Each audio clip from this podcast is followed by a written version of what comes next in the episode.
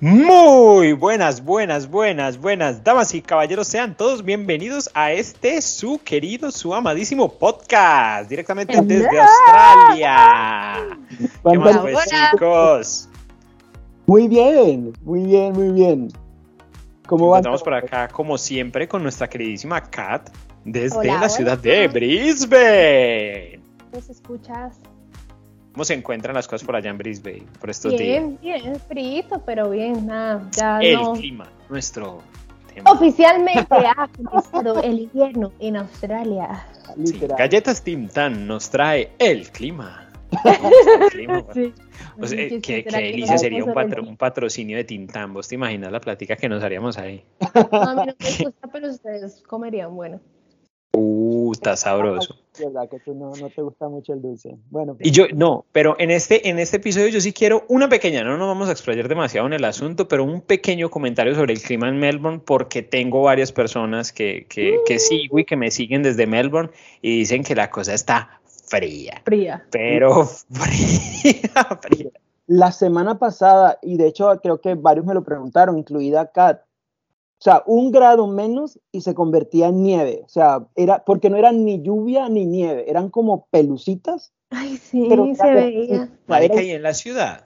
En sí, en la ciudad. o sea, eso fue el se veía como si estuviera nevando, de verdad. O sea, no se veía nada y eran pelucitas que caían. Eh, o sea, de verdad que te lo juro, un grado menos. Y, se convertía en nieve. Pero de hecho, y Ahí sí, como decía Dumbledore, dos puntos menos para Melbourne. Ha quedado degradada con ese clima. Qué vergüenza. Algo positivo es que eh, incluso en los suburbios como muy, o sea, obviamente a las afueras, pero eh, que son como altos. no sé ni eh, qué decir este mapa acercar bien la ciudad. Y alcanzó a caer nieve. Y lo bueno es que los resorts abrieron una semana antes. Los resorts de. Ah, sí. ah, ya están abiertos. ¿Ya abrieron? Sí, ya, porque es que de verdad se vino la nieve con todo. Ah, sí, sí, porque para ese pedazo, para ese pedazo que queda entre las montañas límites entre New South Wales y Victoria, o sea, ya no es como que, ay, sí, está haciendo frito. No, es la caída de nieve, ya, así. Ya tormenta. Pero usualmente a esta época como que sí comienza a nevar, pero como quien no quiere la cosa, porque las montañas se ajá, exacto, porque las montañas llegan a estar como full full buenas para esquiar por ahí en julio. Julio. Ajá. Pero en mediados de julio ya está bien. Julio, mm. julio, de agosto es como la mejor época. Sí, pero otro año que no esquiamos. Vamos a ver si el otro año logramos estar allá haciendo un podcast de la nieve. Por primera vez. No, tercer intento y yo creo que este año tampoco fue para mí, pero bueno. Pero bueno, el cuarto, el cuarto de la vencida. Sí, sí, sí, sí, sí. Pero bueno, no, hoy, hoy, hoy venimos bien, los noto frescos, chicos, animados. Yo creo que esas caras de felicidad es porque vamos a hablar de un sitio, un sitio ah. hermoso, un sitio maravilloso. Hoy quiero ver el mundo arder, pero no para, aquellas, para aquellas personas que no están escuchando y que no están en esa actitud de envidia y malas energías que están mis co-hosts el día de hoy, hoy vamos a hablar de la increíble, hermosa, bellísima ciudad de Sydney, la ciudad que nos hacía falta dentro de la... Ay, nuevamente vuelve. Tu envidia alimenta mi ego. Entonces, no, la ciudad que nos hacía falta dentro de nuestro recorrido, pues como personal de ciudades. Igual por ahí después podríamos eh, hablar puntualmente de Golcos, pero digamos que la ciudad donde vivimos es la ciudad que nos hacía falta porque lo mejor se deja para el final, es como cuando se está comiendo, la carnita se deja para el final. No, de verdad, si va a ser así todo el episodio, por favor, ya apaguen, apaguen y vámonos. No, los insiders son así, sí, es verdad, es que él tiene esa pura tónica de exacto, es verdad. ¿Qué, quieren que les toda la razón. ¿Qué quieren que les diga? Ellos son así. ¿Qué quieren que les diga? El centro del mundo de Australia. Sí, sí, sí, como que resulta que cada quien va escogiendo sus ciudades de acuerdo a su personalidad. Uf. comprobado. No, yo no sé, yo no sé. Yo no, yo no escucho, yo no escucho bien los insultos que, que vienen del lado de Fer porque está tiritando mucho. Y no escucho bien.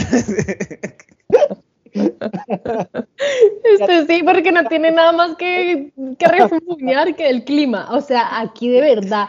Yo, porque yo estoy como, como, como en el intermedio, como que conmigo no hay mucha guerra, porque no, pero es que estos dos, o sea, vamos a ver pero cómo es que, la van a. Pero es que exacto, es que, es que en esa competencia de Melbourne, Sydney, Brisbane es como el primo ahí, el primo borracho de la familia. Es como la tía chismosa. ¿Qué va a pasar entre estos dos? Sí, que están matando, que están matando, llega la otra. Sí, exacto. no, mentira, bueno, pero ya, ya vamos a tener seriedad, que ustedes están con mucho odio el día de hoy, pero no, vamos a hablar el día de hoy de la ciudad de Sydney, probablemente uh, la ciudad que la mayoría de personas que no saben mucho de Australia es lo primero que se les viene a la cabeza cuando piensan en, en este país, en este bellísimo país, y una ciudad que básicamente es icónica a nivel mundial. Eh, que, no me alegaron de eso, ¿eh? no, y que, otra pues cosa es que normalmente cuando uno piensa en Australia, o sea, en hacer este proyecto y demás, bueno, quizás no todos, pero el 90% uno la primera opción que quizás se le viene a la mente es Sydney. Sí. Y ya cada uno comienza como a explorar otras opciones y demás, y uno dice, ah, bueno, está esta o me gusta más esta. Pero mi primera opción siempre es Sydney, o sea, yo le tengo un cariño a Sydney, no crean que odio, pero sí, Ay, no, yo sí, no. Ay, yo sí no le tengo ningún cariño a Sidney, la verdad. la verdad se ha dicho. ¿Alguien escuchó algo? Pero bueno. Es que se, escuchó como un, un ruido por allá todo. Como un murmullo, como que. Sí, un murmullo por allá. Venía como en un sitio pequeño por allá, no sé. Venía todas estas cosas. ¿Por qué llegaste a Sydney? Ah, bueno, sí, bueno, entonces empecemos con, con el asunto. No, yo vine a Sydney. Ah, yo. A yo sí, a yo vine a Sydney por playas, por clima y por que aquí estaba el Opera House. Por buscar a Nemo, él lo dijo en un episodio. Claro. Yo me Ay, pero es que de verdad el man re perdido. O sea, pero bueno, no importa, digamos que sí. Deje la envidia, mija, deje la envidia. Mm. No mentiras. Cero, porque yo sí tengo a Nemo cerquita. yo no sé sí qué me hablas, no sé de qué me hablas. No porque Nemo estaba perdido, Nemo estaba por acá, la familia estaba por allá. o sea, ¿quién se va a encontrar? Se va a encontrar la raya esa que cargaba pescados en la espalda. Ah, Nemo lo encontraron, Nemo se devolvió. Nada, ese man después se volvió a pelear con el papá, es que no ha salido la... no ha salido la... Sí. Él ya cuando fue, cuando fue grande, cuando fue grande y ya pudo tomar sus propias decisiones, se volvió para acá. Dijo, no, para allá está mejor. Se va a buscar a las gaviotas. No mentira, chicos. Bueno, no, entonces, no, realmente, la verdad, a ver, desde que nosotros nos íbamos a venir eh, hablando con mi novia, ella ya ella sí era más de consumir pues como contenido, las personas que, eh, los influencers que vivían acá y todo el asunto. Y entre esos estaba Kat, que nosotros te seguíamos desde antes de venir. Era la chica famosa. sí. Entonces, eh, que vivían pues en esa zona o Gold Coast o Brisbane. Que entonces sí era algo que teníamos como muy presentes, pero entonces estaban como los tres extremos, o sea, estaban como los dos extremos. Estaba Melbourne, a mí me decían que es frío, pero me decían que era muy frío, me decían las relaciones como decir Bogotá en Colombia. Que es pésima explicación, pero bueno. Pues, pero digamos en, relación a lo que es la temperatura, o sea, uno dice, es la parte fría. Uno dice que, ¿quién dice pues que la parte fría en Colombia es pasto? No, nunca, a nadie se le ocurre pasto en ese momento. Pero sería demasiado lógico. Sí, pero no. Pero no. Bueno, pero no. Bueno, está bien. Resiste, tranquila. Entonces, entonces estaba Melbourne, que era como, como el frío, y decían que Brisbane era muy calurosa, o sea, que era como decir la costa. Y yo decía, yo no quiero tanto calor. Ay, Cad, supéralo. Atrás, Supéralo, marica. No, no lo va a superar. La gente, la gente es inepta ahí dando eh, cosas de, del clima. Esta gente de las agencias. Parece que nos escucha que nosotros sí hablamos muy bien del clima. Pues digo, explicamos bien cómo es el clima. Literal. Pero bueno, no, pero igual, o sea, dentro de lo que cabe, o sea, Brisbane es más calurosa que sí. No, obvio, sí, sí, sí, sí. sí, sí. Bueno, entonces, o sea, es que es como una forma que se presta un poquito para comparar. Ya sé que la odias, pero bueno, entonces, entonces decían, o sea, Melbourne era frío, Brisbane era caliente y me decían, Sydney es como en la mitad. La mitad. Ajá. Entonces yo decía, yo como, bueno, me voy por una ciudad que tiene muchas playas, que es una ciudad icónica a nivel mundial, que tiene pues como, a pesar de que no tiene las, tantas actividades culturales como las tendrá eh, Melbourne, que era una ciudad también pues como con muchísimas actividades eh, muy icónicas, como el Visit Sydney, como los Juegos Pirotécnicos de Año Nuevo, pues como varias cosas así. Y yo dije como, ah, o sea, Brisbane me tentó mucho. Me tentó mucho, la verdad Melbourne, la verdad, no lo consideré. Melbourne nunca fue una opción. Sí, no sí poco, poco, poco. Pero sí, porque es que decían como, no, es que, la, es que me decían, es que la vida nocturna en Melbourne es muy buena. Y yo es como, ah, marica, yo no rumbeo casa, a mí eso me va a Pero es que yo me acuesto a las 6 de la tarde. sí, o sea, yo no necesito eso. En cambio me decían, no, en Sydney las playas son espectaculares y maricas son una cosa de locos. Son una cosa de locos. Entonces yo como que ah, terminé viniéndome para acá. Y aunque las personas no lo crean, aunque a las personas les vaya a, causar un impacto muy grande lo que voy a decir, pues no todo es bueno. O sea, hay unas cuantas cositas que no es vaya, que Vaya, vaya, el muchacho lo ha dicho. Lo que sí, a reconocer. Se atrevió a decirlo. Pero a ver, ah, yo creo que en este, en este episodio incluso se va a dar una dinámica diferente porque yo noto un odio muy puntual de parte de la gente del norte, la gente por allá para arriba Oh. hacia hasta esa ciudad, una envidia, un odio, un odio muy envidia. No mentiras, no, a mí sí me, no, no, ahora sí sin joder, ¿por qué le tienes tanto repulso a Sydney? No, a ver, nunca la consideraría para vivir, pero nunca digas nunca porque probablemente en unos años me verán viviendo allá. como no es mi vida, viejos, o sea, póngale la firma. Pero es una ciudad que cada vez que voy es, es linda visita, pero hasta ahí. No, no me agrada en ningún sentido para vivir. Me parece muy grande, me parece muy caótica, me parece que su distribución es cero amigable para la movilización, aunque existan medios de transporte, pero el tráfico de verdad es denso. Eh, y cuando ya uno a la final vive en estos pueblitos por aquí al norte, pues se acostumbra como a que todo queda cerca, que no hay tráfico. O sea, yo me mal acostumbré. Pero sabes que es muy curioso porque precisamente yo viniendo de Medellín, que no es la ciudad, pues no es una ciudad chiquita, pero pues no llega a ser Bogotá. En el tamaño, tanto, tanto en el tamaño físico de la ciudad como en la cantidad de población, me vengo para la ciudad grande y pues, es bien. Y vos que venís de Bogotá, es como, no, no, no, no pues quiero. que yo siempre quise irme de Bogotá. esa es la cosa que la gente piensa que porque no nació en Bogotá, vive en Bogotá, marica, ya, esa es la vida, ¿no? Yo, decía yo lo que digo es que están acostumbrados. Ya, es que no le queda una de otra. Por eso digo que cuando yo ya vine acá y además que listo, ahorita yo vivo en Brisbane, que para mí Brisbane, con, con esto les digo todo, para mí Brisbane era una ciudad muy grande y obviamente no lo es a comparación de Sydney y de Melbourne, pero estaba muy mal acostumbrada en, ¿en qué? En Golcos por todos esos detalles que les digo. Entonces, Sydney, muy linda, yo no voy a decir que no es linda porque lo es, yo no le voy a quitar sus créditos porque lo es, pero yo lo veo es desde el ámbito de vivir allá, no me veo viviendo allá, no me veo lidiando con el trajín de Sydney, no sé por qué razón me parece, me parece tan, tan, tanto trajín a comparación de Melbourne. Melbourne también es una ciudad grande y todo, pero me parece menos, menos caótica que Sydney. Curioso.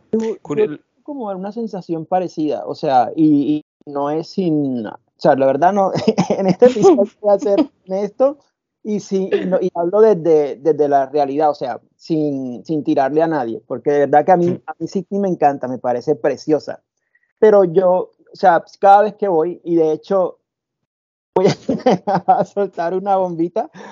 Hace, yo fui a Sydney hace 8 días, 10 días por 24 horas. Este hijo de puta nunca. No, no, no, no, no. Cuatro horas. Parce, me tengo que ir a dormir. Pero, Marica, este episodio se acabó aquí. Adiós, muchachos. No dije nada porque la verdad fui por temas de trabajo. O sea, era tan, tan, tan y chao. Eh, pero, por ejemplo, volví a evidenciar como lo que tenía de la Sydney que hace dos años no visitaba. Y es que em, siento que son como dos ciudades. O sea, está la Sydney mundialmente conocida, que es todo el área de la bahía y demás, el centro, pero la siento como desconectada del resto. Sí. Pero, pero aparte de eso, quizá ahí es donde no encuentro, o sea, cuando voy, la veo como un set de estos de filmación espectacular. Sí, pero, más allá de eso, como cuando ya entro a la Sydney real, o sea, la ciudad como tal, ahí como que me desconecto. Eh, no sé. De hecho, me, parece, o sea, sí, yo, entiendo lo que dice Fer y es como los suburbios que empiezan ya claramente a nacer después de la City, después de esta parte principal tan conocida en todo lado mundialmente. Sí, siento que ya es otra ciudad y de hecho me parece fea. Porque pasa, los barrios son muy antiguos, ¿sí? las viviendas son muy antiguas. Claramente hay, hay zonas modernas, sí, habrán barrios que ya estarán más modernos y todo el cuento, pero en líneas generales a donde fue creciendo y se fue expandiendo la ciudad, pues no hay que negar que también. Sí. A lo que uno está acostumbrado a verla, o como uno la percibe, o como uno se la han vendido. No sé, lo que pasa es que, a ver, o sea, para las personas que nos estén escuchando y que quieran pues como tener un poco de noción de ese tamaño que está empezando a ser muy, muy protagonista acá de lo, que, de lo que estamos hablando, es que el tamaño de Sydney es una cosa gigantísima. O sea, se los digo, por ejemplo, yo que he empezado a trabajar eh, hace, hace pues como cierto tiempo, estoy trabajando como con un trabajo, valga la redundancia, que me implica desplazarme en transporte público. Uno puede pasárselas andando en transporte público una hora y 20 minutos sin salir de la ciudad. O sea, uno tirarse un recorrido en tres de una hora y 20 minutos y no ha salido de la ciudad. Y completamente concuerdo con lo que dicen de que Sydney es como varias Sydneys, o sea, no, es como que haya una Sydney, o sea, está una Sydney que es lo que decía Fer, que es la Sydney como la de las películas, la Sydney icónica, la Sydney bonita, la Sydney muy cuidada, es una ciudad donde me parece a mí que, por ejemplo, el aspecto de las basuras está muy bien cuidado, donde todo es como más bien pulcro, más bien cuidadito, pero en, ese, en, ese, en esa Sydney cinematográfica, en esa Sydney de la apariencia, la Sydney de, de Bondi, la Sydney del, del, Opera House, del Harbor, esa es la Sydney brutalmente hermosa. Pero incluso si existe un sentimiento muy desde las personas que viven acá, eh, en relación precisamente a decir que esa no es la Sydney real que de hecho me acuerdo que yo tenía un entrenador que, que el man era de una zona que se llama Parramata. En Parramata es una, o sea, Sydney tiene como, como varias zonas principales, que, que a pesar de que acá se, se llaman como councils, eh, las zonas pues como chiquitas, sí tiene como varias áreas muy grandes. Entonces, por ejemplo, están las Northern Beaches, que son las playas del norte. Entonces, las Northern Beaches eh, son como una zona y tienen un, específico, un tipo muy específico de, de gente. Está eh, Western Suburbs, que es toda la parte de Parramatta y todo eso, eso ya es muy adentro. Estamos hablando de 45 minutos del mar. Están las Eastern Suburbs, que son los que quedan ahí toda la zona cinematográfica bonita, que es toda la zona al lado del mar, no sé qué. Y ya está pues para la, para la, pues como para la otra parte. Pero digamos hay partes de Sydney que, que quedan, por ejemplo, creo que es Penrith, que Penrith es la última parte que es como, como o sea, sí, como parte urbana de Sydney. Y para llegar a Penrith te demoras literal casi dos horas. O sea, es una cosa absurda. Es una cosa absurdamente lejos. Entonces, por ejemplo, hablando con el, con el entrenador, él hablaba precisamente de, de, cómo, digamos, la Sydney, que, digamos, la mayoría de los estudiantes internacionales logramos llegar a experimentar, que es la Sydney cercana al centro de la ciudad, por obvias razones, por practicidad, por un montón de cosas, eh, no es la Sydney real. Y ni siquiera estamos hablando de la Australia real, sino de, la Sydney real. ¿Por qué? Porque es que igualmente yo no sé, y eso me, genera mucha curiosidad, cómo ha sido, digamos, la distribución, por ejemplo, en una ciudad como Melbourne, que, digamos, le tocó experimentar cosas muy similares a lo que sucedió en Sydney a, lo largo de su crecimiento histórico. Pero hacia Sydney ha habido a lo largo de la historia muchas migraciones puntuales de ciertos grupos eh, de países, de ciertos grupos eh, religiosos, de ciertos grupos étnicos, que por uno u otro motivo vinieron hacia acá.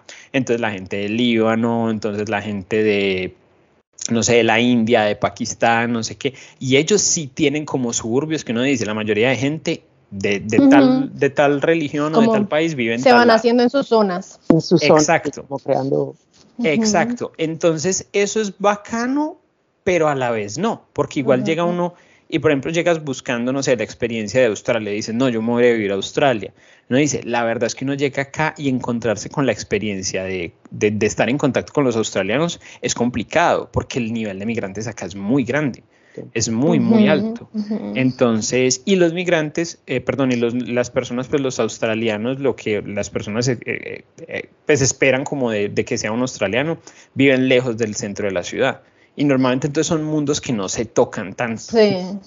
Entonces, es, es, es algo muy gigante y ese caos de esos choques culturales, de esos choques económicos, del tamaño propio de la ciudad, del caos de la geografía, porque para las personas que nunca hayan visto, por ejemplo, de pronto un mapa de Sydney, básicamente Sydney es un pedacito donde el mar entra, y entra en una zona montañosa, entonces acá las vías no se construyen por donde se construiría una vía, sino por donde Dios les ayudó. ¿Sí me entienden? que era lo que yo decía de la distribución, que hace que la distribución de la ciudad sea muy complicada y por eso que no es que a veces quede literal tan lejos, sino es más el tiempo por la vuelta literal que les tocó hacer para poder acceder a ese lugar, lo que les tocó construir, bien sea un puente, una vía, y eso, porque hay zonas a las que al final hay que llegar en ferry, en fin. O sea, eso, esa parte me parece súper complicada de, de la ciudad. Sí, entonces es increíble tener una ciudad, por ejemplo, con un sistema de transporte público tan bueno que literalmente no logra cumplir su objetivo porque de verdad te quedas corto. Uno dice, acá, acá hay tren, eh, metro, ferry, buses, eh, tranvía y aún así te quedas corto. Para ciertas zonas te quedas corto. Entonces una de las cosas, por ejemplo, a tener en cuenta si vas buscando, eh, pues como dónde vivir acá. Entonces, a ver, me parece que es una ciudad muy complicada y me parece eh, pues igual también, como te digo, me causa mucha curiosidad el tema de Melbourne, pero me parece que, por ejemplo, entre nosotros tres, la única persona que ha tenido una experiencia un poco más australiana ha sido Kat. Porque en el caso mío no es como, no, o sea, yo conozco australianos porque me metí a un gimnasio y en el gimnasio conocí, pues, como ya la gente, que, que es, muy, es muy particular porque los australianos, al menos acá me ha dado la sensación de está, o sea, te permiten estar en el sentido de que, pues, o sea, bien, no es que nunca te hagan mala cara ni nada de eso, pero se da, la impresión de que ellos están con ellos mismos y, no hay como una integración eh, muy grande realmente. Entonces es algo bien particular que sucede acá puntualmente en Sydney, que no era algo que yo me esperaba en lo más mínimo. Claro, no, sabes que ahora que te escucho decir y todo, tiene todo el sentido. yo no había hecho como el análisis tan profundo de esas, de, de, ver a Sydney de esta manera, a pesar de que estaba muchas veces allá, pero cobra todo el sentido. Eso también le pasa por ser la ciudad que es tan representativa y también tan, tan importante para el país, ¿no? O sea, no en vano, por eso mucha gente la confunde como si, como si fuera la capital, que no lo es, no falta el que todavía piense que sí, pero no la es.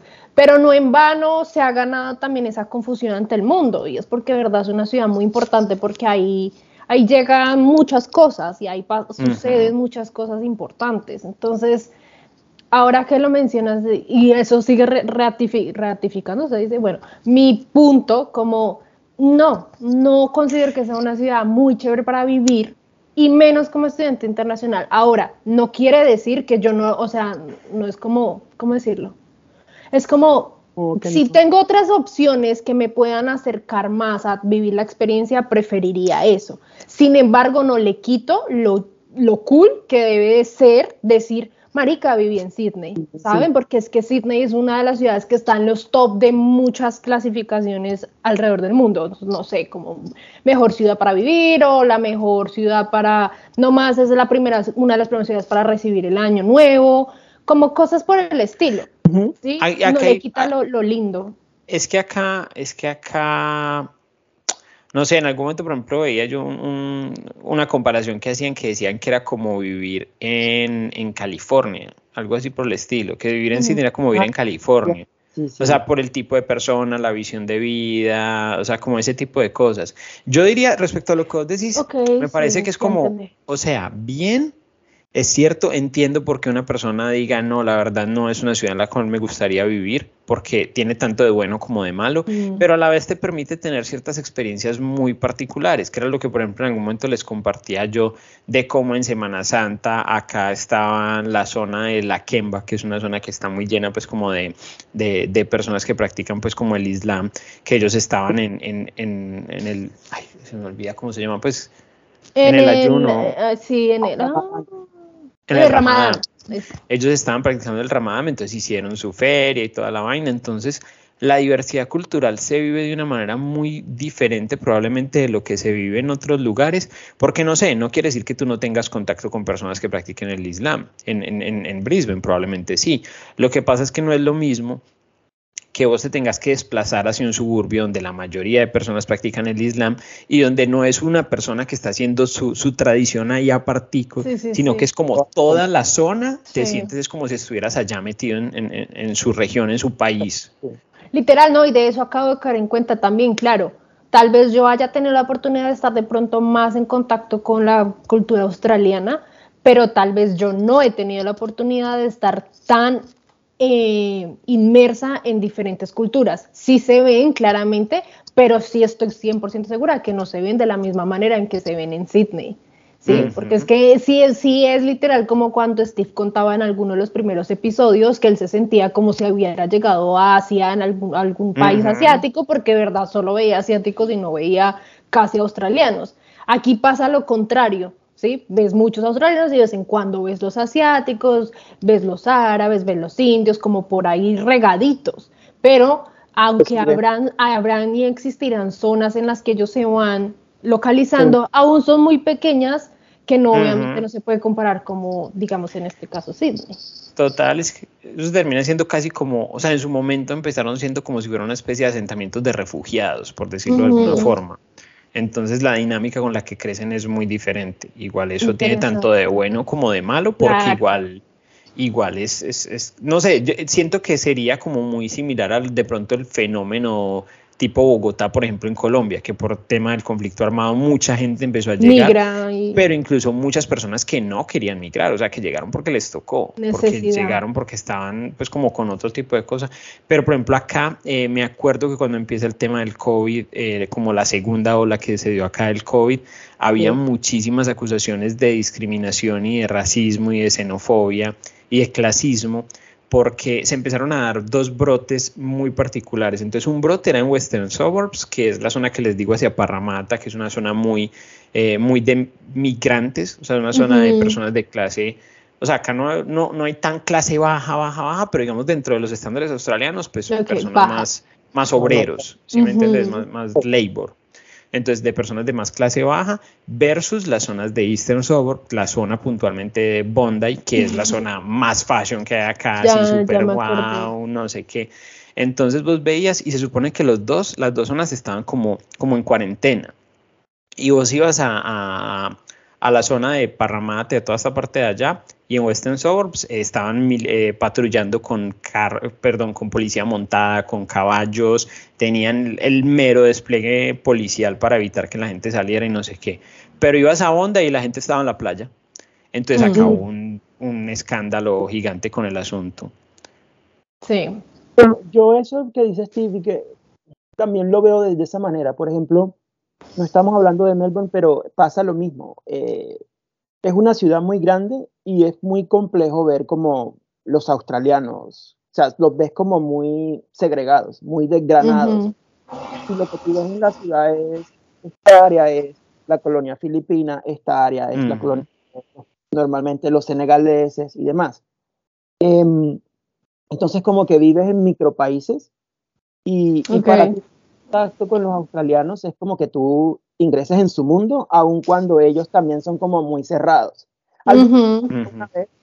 Eh, de los pocas amistades así cercanas australianas me decían, para nosotros también es complejo abrirnos a los migrantes, no porque hay cierto rechazo, sino porque al final nosotros pensamos, bueno, si hacemos una amistad con esta persona y a los dos años o al año se va, se va. También como que como si no quisieran votar Nah, pero eso es tenerle miedo al éxito también.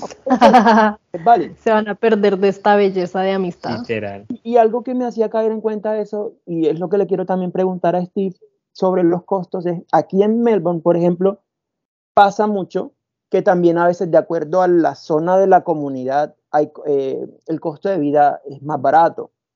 Aquí, por ejemplo, se que eh, quien tiene la facilidad de hacerlo, porque tampoco es tan lejos de la zona del centro, mucha gente tú escuchas, no, voy a hacer el, voy a hacer el mercado al mercado de Footscray porque esa zona es más barata. Mm, Cosas generales, una tienda de retail, cualquier cosa, la zona tal porque allá en la parte de los filipinos es más barato. Le huyen como a las zonas del centro, Carlton, que son ya como la parte italiana, obviamente el centro, que es como la parte internacional.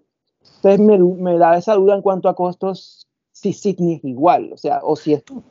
Porque, por ejemplo, en Melbourne siempre hemos tenido, eh, y creo que en otras ciudades de Australia quizá lo tengan, la digamos como el concepto de que Sydney es más cara que Melbourne. Sí.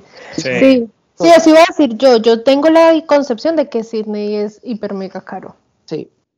Y uno va y siente como que si paga centavos más por todo, entonces... Mm, y es que igual entre centavo y centavo va sumando, o sea... Sumando dólares, sí. No, total, yo me quedé impresionado, que eso fue algo que nos pasó cuando yo fui a Brisbane, comparando los precios de lo que yo pagaba acá por renta en, en, en Sydney en comparación de lo que pagaba acá por renta allá era absurdo. O sea, o sea yo siempre, yo sí tenía yo sí tenía muy presente que Sydney era una de las ciudades más caras del mundo. Yo esperaba que Sydney tuviera unos costos muy similares de pronto a lo de, a lo de Melbourne. Pero, pero ya cuando hablo con, con Cady me habla de Brisbane, yo digo como no, marica, o sea, está bien. Y de hecho, hablando con el oso, el misterioso oso, que alguna vez deberíamos poner a hablar al oso, así sea en, en, el, Bueno, que hablando con el oso, él me decía como, y es que a vos el Opera usted paga la renta, y es que a vos el Harbor Bridge te paga pues una cosa y la otra. Y yo como, a ver, o sea, no es desdeñable porque igual yo también me emociono cada vez que paso por el Opera House y paso por el Harbor y, y, de verdad el aspecto también emocional y de motivación pues no, no se puede despreciar. Pero la verdad uno hasta cierto punto dice como, bueno, y también hasta dónde estoy dejando de vivir ciertas experiencias precisamente por, por, por esos costos. Y por ejemplo, hablando de lo que, de lo que vos decías, o sea, yo tengo muy presente que hay zonas muy puntuales eh, a nivel de renta, donde sí se ve muy marcado, eh, digamos, la diferencia. Hay zonas que son muy costosas y, y, costosas es muy costosas, putas casas de 18 millones de dólares, cosas así absurdas. Eh, entonces, lo que sí he notado, pero, pero no he notado tanto pues como desde la parte de mercado. Habrá sitios en específico más que zonas. Por ejemplo, acá para la parte del, del Paddy's Market, que es una zona que queda pues ahí por Chinatown, es puro comercio en pleno corazón de Chinatown. Sé que allá las frutas y los vegetales pueden ser más económicos y carne y todo el asunto, entonces allá sí se podría ir pues como por mercado, pero no estoy tan enterado, por ejemplo, cómo variará eso en relación a Western Suburbs, por ejemplo, que como les digo es más la clase obrera la que vive allá. De hecho, en estos días, a las personas que nos siguen muy atentamente en, en nuestro Instagram, yo terminé de trabajar en una zona que se llama Liverpool, que queda en Western Suburbs. Y cuando estaba regresando a las 5 de la mañana, monté el estado mostrando el tren como estaba lleno y era puro label. Sí, sí, sí. Puro label. Verde, fucsia, rosado. Literal. Era puro verde, naranja, verde, naranja, verde, naranja, rosado. Literal. Entonces, o sea, no sé, no sé hacia allá cómo será porque es que no sé, es que les digo, me da la impresión como de, que acá existe tanto esa barrera de pronto entre el aspecto cultural, mm. es porque es como de pronto y es gente que no está muy interesada en, el intercambio cultural, muy abierta a nuevas experiencias, no sé qué, sino que simplemente hicieron, empezaron a hacer como, como sus propias cosas. Y el hecho de estar allá entre ellos mismos, teniendo su cultura, es una forma de protegerse. Y, y, cuando digo ellos, me refiero a ellos en, en cada uno, incluso los mismos australianos incluso los mismos australianos. Y eh, otra cosa que les iba a decir es, o sea, acá en Sydney se ve mucho el hecho de quién está de manera temporal y quién no está de manera temporal respecto a las zonas donde vive. ¿Por qué? Porque obviamente si tú estás de manera temporal, para, por ejemplo, para los migrantes que venimos a estudiar inglés o algo así, eh, obviamente las zonas céntricas nos van a parecer lo más, lo más valioso y lo más importante porque es muy práctico, nos ahorramos en transporte y bla, bla, bla pero ya las personas que se quieren asentar, normalmente esas personas sí se van para, para zonas más alejadas. porque Pues obviamente es más, vas a poder pagar algo más, eh, con el mismo dinero vas a obtener algo más grande, ya para montar familia y todo el asunto. Entonces, eso sí se ve muy, muy, muy marcado, la verdad. Yo siento que, en, no sé, eh, percibo Sydney como un poco de mm, la élite, o sea, no sé qué, tan, qué tanto se note, pero yo siento que las veces que yo he ido, sí, sí logro distinguir como los estratos, aunque acá no existan, ¿sí? como las clases sociales. Como que yo siento que allá... ¿Pero te refieres a la gente, a los lugares o a... No, a la gente. Se nota la gente. Sí, lo que pasa es que, a ver, a mí me impresionó mucho. Por ejemplo, yo cuando vine para acá, para Australia, yo vine por Europa. Entonces yo estuve primero en España, después estuve en Holanda y después estuve en Singapur, pero en Singapur no salí del aeropuerto. Pero bueno, entonces estuve en, en España, en, en, Barcelona y después estuve en Ámsterdam. Y yo no vi tanta plata ya como la que he visto acá.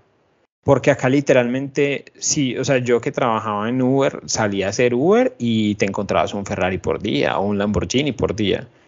Y, acá se ve muchísimo dinero, se ven las propiedades, se ven en ese tipo de cosas. Y por ejemplo, algo que igual es un chiste que uno dice acá, que usted ve un carro así espectacular, Lamborghini, Ferrari, no sé qué, fijo es un asiático el que lo está manejando.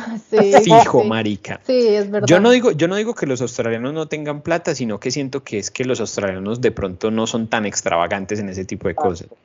Prefieren mm. comprarse la, pues una camioneta gigante, una Ute, que igual vale un montón de plata, mientras que de pronto otros se compran. Sí, no es su estilo de carro. Sí.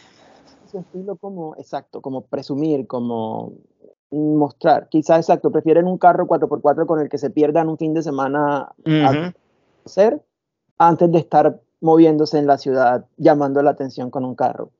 Eso también es algo que he notado, sí. Exacto. Entonces yo siento que acá sí se ve, como se ve tanto la plata y se ve tanto, pues como esas diferencias, yo creería que sí se ve muchísima gente con mucha plata, pero de hecho acá eh, hay un, hay un como, ¿cómo decirlo? Es que es como una subcultura o es como un estrato social, como las personas de ciertos comportamientos que se les llaman eshais. Entonces los eshais son oriundos de esa zona de Western Suburbs y son personas que se considerarían o sea, digamos que a nivel cultural, a, nivel social, acá se suelen ver como el valija, como el ñero. ¿Sí me entienden? Okay, Entonces, por ejemplo, acá los y se les nota súper marcado porque esos son, esos son australianos, australianos, pero no el australiano de Cat, de allá de Brisbane, sino australiano muy puntual de esa zona. Entonces son pues groseros al hablar, la música que escuchan, la forma en la que bailan, no sé qué. O sea, son muy fáciles de identificar la verdad. Pero es algo, es algo, por ejemplo, que yo no me esperaba. Entonces, digamos que tú me hablas de eso, de cómo se nota. Claro, vos vas a, a Bonda y se nota la, mm. la niña rubia, ojos azules, super pupi, que se baja del Lamborghini de su novio asiático y bla, y no sé qué y tal. Y claro, ibas a Western Suburbs y te encuentras el Eshai, y te encuentras la rumba donde pues, hallarían el frutiñazo si, si tuvieran frutiño. O sea, eso es otra cosa muy diferente. Literal. Bueno, y ahorita ya hablando de playas eh, de Bondi, que es una de las playas eh, principales en Sydney, ¿qué, ¿qué, tanto hay por hacer allá? A ver, mmm, yo no sé, yo, lo que pasa es que igual, o sea, yo diría que es una ciudad con unos eventos interesantes, pero hay dos asteriscos ahí. El primer asterisco es que apenas la ciudad se está recuperando del COVID, entonces hubo muchas cosas como el Vivid Sydney, que desde que yo llegué a Australia eso no se había hecho y apenas se, se, vino a hacer. Entonces que igual uno dice, pues no sé hasta dónde eh, no he tenido la oportunidad de, ah, vivir esas experiencias. Entonces primero eso y segundo que igual está en esta llamada un representante de una ciudad donde la, parte cultural sí es muy marcada y la parte de entretenimiento sí es bien grande. Entonces claro, yo te puedo decir, es una ciudad con unos eventos muy bonitos. Sí, claro, pero llega Merlon y dice, yo tengo el Australia Open, yo sí, tengo arrasa el, sí, entonces a lo largo del año, sí. Entonces, pero igual la, ventaja es que igual, por ejemplo, o sea, esta vaina queda muy lejos, entonces si alguien va a llegar a hacer un concierto, no es como que venga a hacer un concierto a Melbourne y ya. No, normalmente viene... Hace el tour, sí. Exacto, hace el tour completo y, y, Sydney obviamente, no es como que vayan a ir primero a Perth o a, o a, como que vayan a, a, ignorar Sydney si no hay manera que ignoren Sydney. Ajá, entonces por ejemplo, no sé, hace poco estuve en un partido eh, de exhibición del Barcelona, va por acá va a venir Justin Bieber, por acá va a venir, eh, no sé qué, un montón de gente va a venir, pues, pero varios conciertos, Vivid Sydney, juegos pirotécnicos, o sea, son, son muchas cosas que uno dice realmente. Yo diría que acá si estás pendiente a la parte cultural, no es tan fuerte como, como Melbourne, pero la parte cultural sí es muy fuerte. Siento que tenemos, digamos, una debilidad, entre comillas, sobre lo que es la vida nocturna, porque acá hay unas leyes más estrictas de lo que son las leyes en otros estados y en otras ciudades. Entonces acá no diría que la vida nocturna es propiamente el fuerte. No es que sea mala, pero, pero no es que sea el fuerte.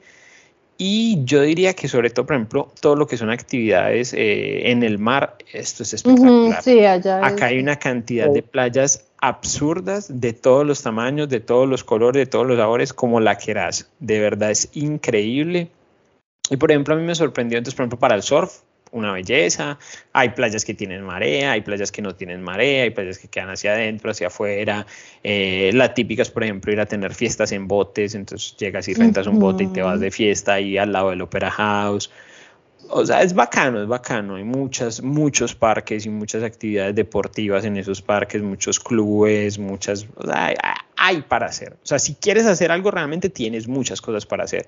Si te quieres quedar encerrado en la casa, pues no es como que las cosas vayan y te toquen la puerta. Pero, pero, pero sí, o sea, tampoco diría pues como que es un lugar en el que haya pocas cosas para hacer. Ok. Para mí yo siempre he pensado, eh, digamos, yo o sea, como local en Melbourne y visitante de Sydney, eh, y con conversaciones con opuestos, locales de Sydney eh, visitando o gente que vivió allá y ahora vive acá o viceversa, la conclusión es que son como dos ciudades pero como con espíritus diferentes, vocaciones diferentes. Es exacto, es más cultural, se preocupa mucho por eso. Yo siento que Sydney es más global, más corporativa. más, de negocio. Sí, y de hecho, de hecho incluso ahí podríamos entrar a evaluar otro aspecto que lo hacíamos, que lo hablamos cuando hablábamos de, de Melbourne, y era, por ejemplo, el cómo Sydney de pronto trata de llamar la atención de la gente, y es que no lo hace. O sea, es que, no tiene necesidad. exacto. Pero entonces es como, como esa vieja chimbita de colegio, desde cuando uno estaba estudiando, que sabía que era lo más chimba del, mundo, entonces no le importaba un culo, no lo buscaba a nadie, era mierda con todo el mundo. Siento que es como así. o sea, como que todo el mundo ya la conoce, todo el mundo ya sabe que, que es una ciudad referente, todo el mundo quiere o al menos considera vivir acá. Entonces realmente poco se preocupa por mm. ofrecer más de lo que tiene que ofrecer. Literal. Sí. No necesita llamar la atención. Exacto. Entonces, pero entonces eso para uno termina siendo malo, porque al fin y al cabo, claro, uno, uno escogió la ciudad y, y, claro, y se vino para acá, pero por ejemplo, a mí me sorprendía mucho lo que vos decías de que no, de qué precios de tarifas especiales para estudiantes, y no es como para transporte. Yo como, mmm, no ah, que, sí, yo como no sabía que eso existía. Sí, ¿me entiendes? Pero... Sí, o sea, eso que tanto, digamos, esa, esa actitud de la ciudad, que tanto afecta a los, a los estudiantes internacionales, o sea, que tan, sí, que tanto los afecta. Lo que pasa es que, pues no sé, al fin y al cabo uno no va a llorar sobre algo que nunca ha tenido, ¿sí me entiendes? Entonces es como que me generó más shock el saber, por ejemplo, cuánto te valía a vos el, la renta y después saber que a, Fer le daban descuentos por, por, por, ser estudiante y uno como que, ay, venga, eso acá porque no sucede. Pero es algo que sencillamente hace parte de la experiencia de estar acá y que yo nunca me había detenido a cuestionarlo o a decir, ves que esta ciudad debería hacer esto, ves que esta ciudad debería hacer aquello. No, no. Claro, a la final llegas a la ciudad que hayas, y yo que pues eso creo que pasa en general en cualquier, a la ciudad que quiera, que decidas llegar Simplemente llegas, comienzas a vivir tu vida ahí y como a la final no tienes con qué comparar, pues asumes que esto es y punto. Las vainas funcionan, o sea, igual tú has tenido el trabajo para pagar tu renta, tu transporte, todo absolutamente sin sí. experiencia. Y Hasta que cuando ya listo descubres que otras ciudades pueda que ofrezcan algo mejor o, o no, pero a la final de que se puede vivir, se puede vivir, de que se puede tener la vida de estudiante y vivir la experiencia como estudiante internacional en Sydney, se puede tener. Sí, sí, sí, totalmente. A ver, es que, o sea, sí, porque realmente uno no se, no, no se queda pensando sobre algo que nunca ha tenido y pues y tampoco es que, o sea, no es como algo que trasnoche, o sea, mm. a mí me impactó de pronto el tema del, del tema de la renta, es porque en ese momento cuando me lo dijiste había quedado muy tirado por, el hecho de la sacada de la plata del viaje, entonces sí me quedé como, uy, hubiera viajado un poquito más y si pagara la renta que ellos pagan, pero, pero pues es algo que hace parte de la experiencia. y, y que igual yo no vivo en una zona que sea propiamente económica. Yo literalmente me puedo bajar a 10 minutos, 15 minutos caminando al, al, ópera y, al, Harbor Bridge. Entonces, claro, eso se paga, eso vale. Exactamente. Vivir tan cerca del centro tiene otros costos, mucho más altos. Total, a mí algo, por ejemplo, que me impactó mucho, que en algún momento eh, nos pasó pues con, con, la amiga que tenemos en común, Cady y yo, eh, que cuando pasaron por acá, por, la, por, por Sydney, eh, ellas se veían súper sorprendidas por el hecho de que acá había que pagar parqueadero en todos lados y que en todos lados el parqueadero estaba súper restringido. Entonces, entonces había que pagarlo y tenía su límite de horas y no sé qué. Y era solamente en la parte céntrica de la ciudad, pero la parte céntrica de la ciudad, marica, son un montón de kilómetros, sí, o sea, es algo gigantísimo. Ah. O sea, la parte céntrica de Sydney puede tener el tamaño de, de Gold Coast, yo creo. Sí, no sé, pues. Entonces, Cacharía entonces, a afirmar eso, pero igual sí es muy grande. No, no, pero cuando digo la parte céntrica no me refiero solamente al CBD, sino la parte pues como, como esa zona donde las casas están todas pegaditas la una a la otra, donde todo está pues súper concentrado, que cubre más allá del CBD. Sí. Entonces, por ejemplo, eso sí es bien particular, porque por ejemplo, en algún momento quería yo ir a una playa con, con una amiga de Filipinas que ya tiene carro, yo no tengo carro, eh, entonces, por ejemplo, salimos de entrenar en el gimnasio y nos íbamos a ir por una playa para que se encuentre un lugar donde parquear, por ejemplo. Mm. O sea, literalmente fuimos a tres playas, no había donde parquear, nos tocó volvernos. Sí. Ya. O después nos tocó ir, pero una playa súper lejos, todos son, pues hay mucho trancón y todo el asunto. Entonces, a ver, ese tipo de cosas, y ahí uno dice como que, ay, ahí sí da un poquito más de pereza, ahí sí, sí, claro. un poquito más de pereza realmente. Y limita, además porque uno piensa como, bueno, el carro es útil, el carro me ayuda para poder acceder a ciertas actividades, hacer más o otro, pero también al mismo tiempo limita por las condiciones. Sí, total. El parqueadero que al final es tan caro. Creo que una ciudad que, por ejemplo, el, el tema de que el océano entre tanto, eh, pues visualmente es bonito, pero le produce todas esas desventajas. O sea, al final, sí, claro. mucho terreno, eh, digamos que se podría usar para vías. O sea, hay mucho espacio de la ciudad que al final termina siendo muerto. Y obviamente. Sí, la ubicación no, no, no. Todos los parqueaderos tienen que ser pagos, súper costosos. Es como el precio que paga la ciudad al, final, por decirlo así, por el emplazamiento que tiene. yo les digo algo, manejar en Sydney es horrible. Es horrible, pero horrible entre comillas, porque el que está acostumbrado, está acostumbrado y no le va a parecer horrible. Pero pues yo vengo literal del pueblo, de manejar a un ritmo tranquilo, donde, pero no hay, pero bueno, sí, el que llega a Bogotá y llega a Sydney a manejar, no hay lío, maneja, sí, maneja como un principio, pero acá, acá te da la vía, acá es como que acá quien a su ritmo, no sé qué, pero no, en, en, de hecho, los espacios de los carros son más estrechos en Sydney que acá acá obviamente hay más, más espacio, allá es entendible porque allá tratan de reducir para hacer más carriles, ¿sí? Entonces eso, se maneja más pegado un carro al otro y uno acostumbrado aquí a tener su espacio, se le atraviesan claramente a uno los taxis, o sea, es más, más eso que dice Steve, más al estilo Bogotá, el tráfico más de una ciudad grande.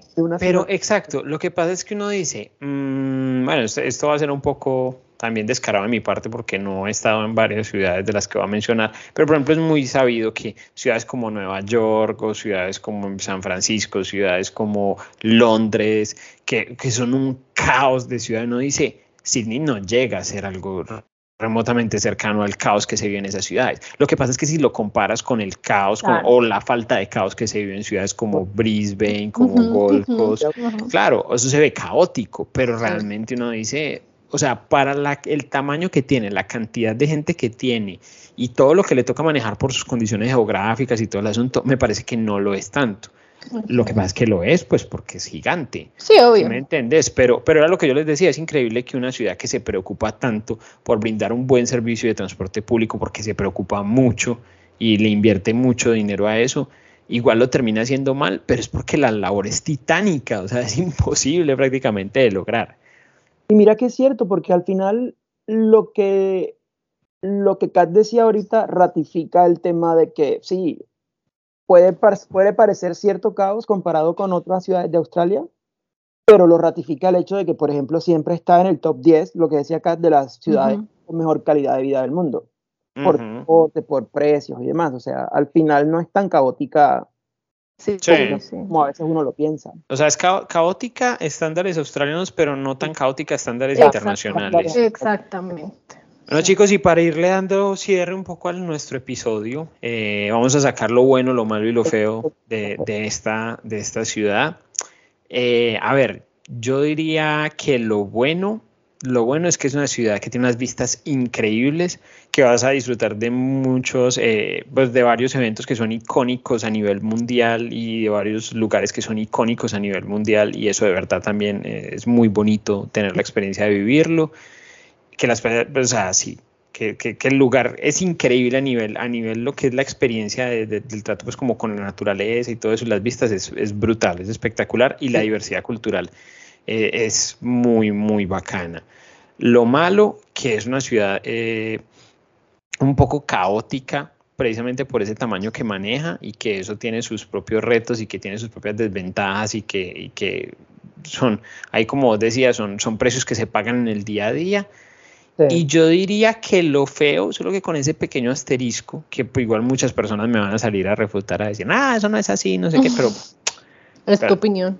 Pero sí, es mi opinión es que precisamente no considero que sea un lugar eh, donde sea fácil mezclarse con las personas de acá. O sea, de verdad siento que hay una barrera especial, especialmente clara para empezar a tener contacto con, australianos y que la mayoría de personas que lo han hecho suelen ser porque se meten a actividades que son propias de los australianos y cosas así por el mm. estilo. Entonces, no sé, pues en mi caso fue el gimnasio, en otros casos son grupos de pintura, de fotografía y no sé qué, donde ya es el que hacer lo que te lleva a conocerlos, porque el resto se siente como una barrera ahí súper, súper, súper grande. Una barrera muy marcada, sí. así, así siento que es Ah, y, mira que es interesante porque es su perspectiva desde local. Y eh, creo que con Kat nos pasa igual que como visitantes, yo quedo totalmente de acuerdo con lo que él dice. Sí, también. Siento que está ese tema de conectar. Eh, y ahorita, por ejemplo, las tres veces que he ido a Sydney me da la misma sensación como de que es muy frío el trato. Quizá es parte de eso, el estar tan, como con esa barrera de no tan, o sea, están rodeados por migración, pero no están como tan abiertos a, a conectar. Porque yo lo he sentido, ese trato como, no, no es que sean malas personas, no es que Exacto. Eh, no, es que haya maltrato en ningún momento. Exacto, en ningún momento. Es que son parcos, son hmm. muy como... Sí, es como tú ahí, yo acá y ya. Exacto. en lo tuyo, yo en lo mío. es que existe mucho, existe mucho el coexistir, valga la redundancia, está mucho el, coexistir en el que sencillamente tú estás ahí, yo estoy acá, súper bien, perfecto. pero, pero no necesariamente que se note que haya como un interés de no, venga, yo me junto con vos, contame vos cómo no sé. No, no, realmente no. Y como igual ya están tan acostumbrados a la migración, no es como que genera algún tipo de, de venivos, de dónde venís y por qué terminaste por acá. Porque ellos ya están acostumbrados a eso. Ya uno más, uno menos les da igual. Sí, literal. lo máximo te preguntarán, pero vení, ¿vos te querés quedar o qué? Pues como lo máximo. Y eso que ya después de haber roto el hielo inicial y no sé qué. Sí, no, yo también estoy de acuerdo con todo lo que dijo Steve. De hecho, yo, de tantas, o sea, yo he ido de verdad muchas veces a Sydney y algo que sí nunca va a dejar de pasar a mi, a mi parecer es sorprenderse de verdad con el Opera House y el Harbour Bridge. Esas dos cosas de verdad que es una vaina de locos y cuantas veces pueda yo ir a sentarme a ver esos dos, feliz, o sea, porque nunca deja de impactar, es que es como, tú estás ahí, tú dices como, puta, como cómo construyeron esto, esto cómo está acá, esto cómo es de bonito, es como que un montón de cosas ahí. porque de son es hermosamente exactamente, Exactamente. a, mí, a mí me sorprende mucho, a mí el Opera House me parece divino, hermoso, precioso, increíble, cosa linda. Pero a mí me sorprende mucho el Harbor Bridge. Porque uno dice, el Harbor Bridge fue un puto puente que hicieron hace más, hace casi 100 años, o sea, lo diseñaron hace 100 años, hace más de 100 años, lo construyeron hace un poquito menos pero uno dice, marica, qué visión de, de, de, qué proyección tuvieron tan berraca para hace más de 100 años pensar en que la ciudad iba a crecer de la forma en la que ha crecido, de modo que es un puente que en la actualidad carga eh, pues línea de tren en un sentido y en el otro, o sea, dos líneas de tren eh, y cuatro carriles en cada sentido, más un, un, paso para peatones y un paso para bicicletas. Uno dice, pensarse eso en 1920 y para era absurdo. Es absurdo. y, y, lo han cuidado y, y, es, o sea, realmente yo siento que acá el Opera House incluso palidece un poco al lado del, del Harbor Bridge. O sea, siento que desde acá, desde Sydney, es más importante el Harbor Bridge que el ópera. El ópera es como, está súper bonito, pero me parece que es un referente más internacional que nacional. Sí. Sí, sí, sí, totalmente de acuerdo. Igual con todo lo que dijimos y con la opinión de, de mía. Crucificar. no, bueno, incluyendo la de Steve también. Es como, miren, si ustedes toda la vida han querido vivir en Sydney, vívanlo. Vívanlo. No, y es súper recomendable. Dicen como, oigan, no, es que con todo lo que ustedes dijeron me pusieron a pensar, pero es que yo siempre querido vivir en Sydney. No, vaya y vívalo. Vaya y vívalo, que a la final la vida lo irá llevando por el camino que sea. Porque como uno no sabe si acaba de venir a quedarse seis meses o, se va a quedar más tiempo, pues en seis meses mira a ver si se mueve a otra ciudad, pero no se queda sin vivir esa, esa experiencia porque a la final es como el deseo de, vivir en una ciudad como Sydney. O sea, lo que yo les decía en algún punto, nadie le va a quitar a uno lo cool que es, a ver, decir como, manica, viví en Sydney. Literalmente. Literalmente. bueno, chicos, y ya para darle cierre al episodio, hoy les tenemos la noticia a nuestros, a nuestros oyentes de que hoy nos vamos de un, de un descansito. Hoy vamos dando final a, temporada, nuestra primera temporada del podcast, porque han, venido sucediendo una serie... Sí, han venido sucediendo una serie de situaciones que, que, nos llevan pues como a tener que poner pausa acá. Realmente no era que lo tuviéramos tan planeado así, pero, pero siento que es un buen momento. Siento que es un buen momento para darnos descansito, para que las personas que no se han escuchado los primeros episodios vayan y se desatrasen que tienen temitas pendientes y para los que han estado ahí fieles escuchándonos, igual pues vamos a estar en, en Instagram y todo respondiendo preguntas, eh, mandándole saludos eh, y todo el asunto. Entonces no es que nos vayamos a desaparecer, obviamente, pero vamos a, a, tener una pausa porque se vienen dos cosas muy importantes para, para dos miembros del, del dos hosts del podcast, entonces.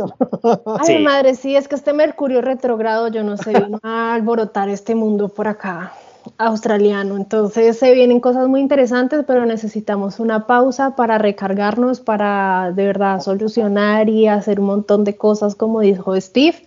Eh, pero de verdad em, es algo temporal, de verdad no, no esperamos que dure mucho este break, así que no nos extrañen mucho pero al mismo tiempo quiero agradecer de verdad a todas las personas que nos han escuchado hasta el día de hoy. Sin, vuelvo y lo re, ratifico.